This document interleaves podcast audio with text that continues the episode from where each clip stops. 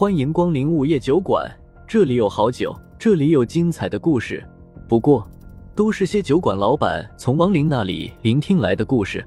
午夜酒馆，作者黑酱标，由玲珑樱花雨制作播出。第六十五章，你过来呀！南关有着无数的酒吧、洗脚城、KTV 等等娱乐场所，同时也是地痞流氓和小混混最多的地方。南关是晋城众所周知的阴暗角落，但是却充满着让人向往的诱惑。所以天黑之后，这里也是晋城最热闹的地方。风正苏径直来到了一条小巷子里的垃圾箱前面，看了下四周，看到没有人后。就围着垃圾箱左右各转了三圈，下一刻，面前便出现了一条宽阔的街道。街道两旁都是各种铺子，只是铺子上方亮着的灯都是幽蓝色的。更让人感觉惊悚的是，空旷的街道上到处都在冒着幽蓝色火焰。一阵喘息声忽然传来，一个个人影忽然从街道两侧的铺子里走了出来。那些人如同行尸走肉一般，显得很僵硬。走一步，口中发出一声喘息。仔细一看，他们有的没了胳膊，有的没了半颗脑袋，还有的一半骷髅，一半肉身。透过骨头的缝隙，甚至能清楚的看到他们花花绿绿的内脏。这这是什么地方？被风正苏一同带进来的男孩看到那些人影，惊恐的喃喃出声。风正苏没搭理他，站在原地没动，任凭那些恐怖的亡灵走过来。不一会儿的功夫，密密麻麻的恐怖亡灵便将风正苏围住了。滚！突然间，一道巨大的黑影从天而降，直接落在了风正苏面前。黑影落地之后，口中发出一道巨大的吼声。与此同时，他的手一挥，一杆足有十几米长的大刀就横在风正苏身前。风正苏抬头一看，黑影是个巨人，体型足足有七八米。四肢壮硕，脑袋硕大，两只铜铃大小的眼睛里还冒着蓝火，而且他还穿了一身盔甲。随着黑影巨人的一声暴喝，围拢风正苏的那些恐怖亡灵，哗的一下就逃一般的跑了，眨眼之间全都没影了。周将军，好久不见了。风正苏仰着头道：“周雄曾经是个带兵打仗的将军，由于他杀人无数，身上的煞气太重。”死后直接成为了强大无比的恶灵，因为他又吞噬了无数的恶灵，引来一群阴差阴力围剿，想要将其打入炼狱中去。寡不敌众之下，他差点就不行了。那个时候，风正苏出现了，出手帮他赶走了阴差阴力，并且让他成为了晋城恶灵街的主人。风大人，您怎么亲自来了？周雄当即收起手中的大刀，单膝跪在地上拱手道。我来给你送个恶灵，你亲自照顾他七七四十九天，然后吞了他。风正苏指了指身后的男孩道：“末将遵命。”周雄只是瞥了一眼男孩，问都没有问原因，直接将其抓过来道：“风正苏有些无语的道：不是跟你说了吗？我不是什么大人，你也不是我手下的将领，别这么称呼，咱们是朋友，以后兄弟相称行不行？”大人救了末将。让咱免受了那炼狱的煎熬，咱此生都无以为报。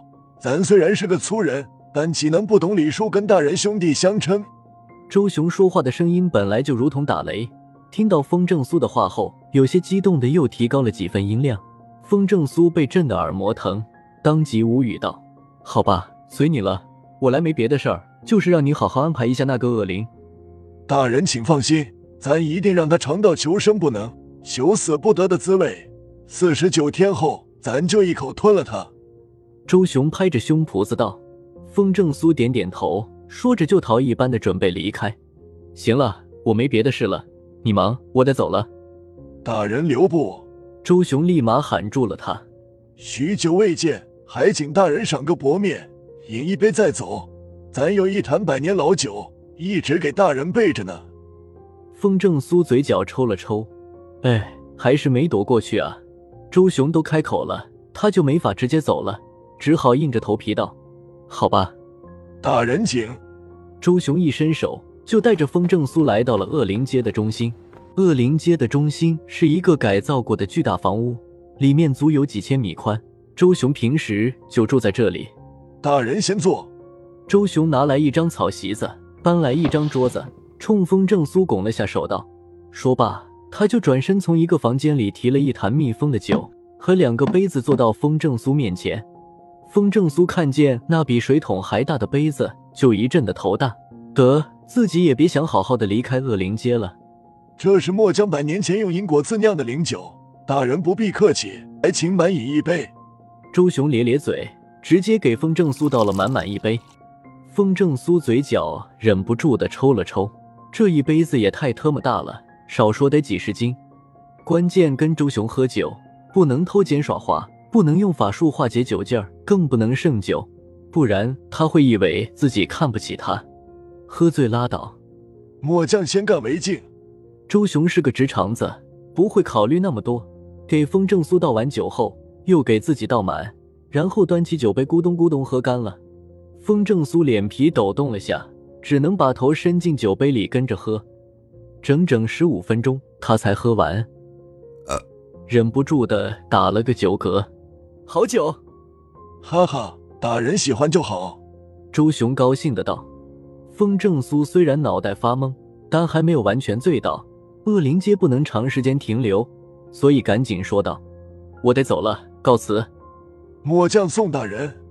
周雄也知道活人不能一直待在恶灵街，也没挽留，当下就将风正苏扛在背上，把他送了出去。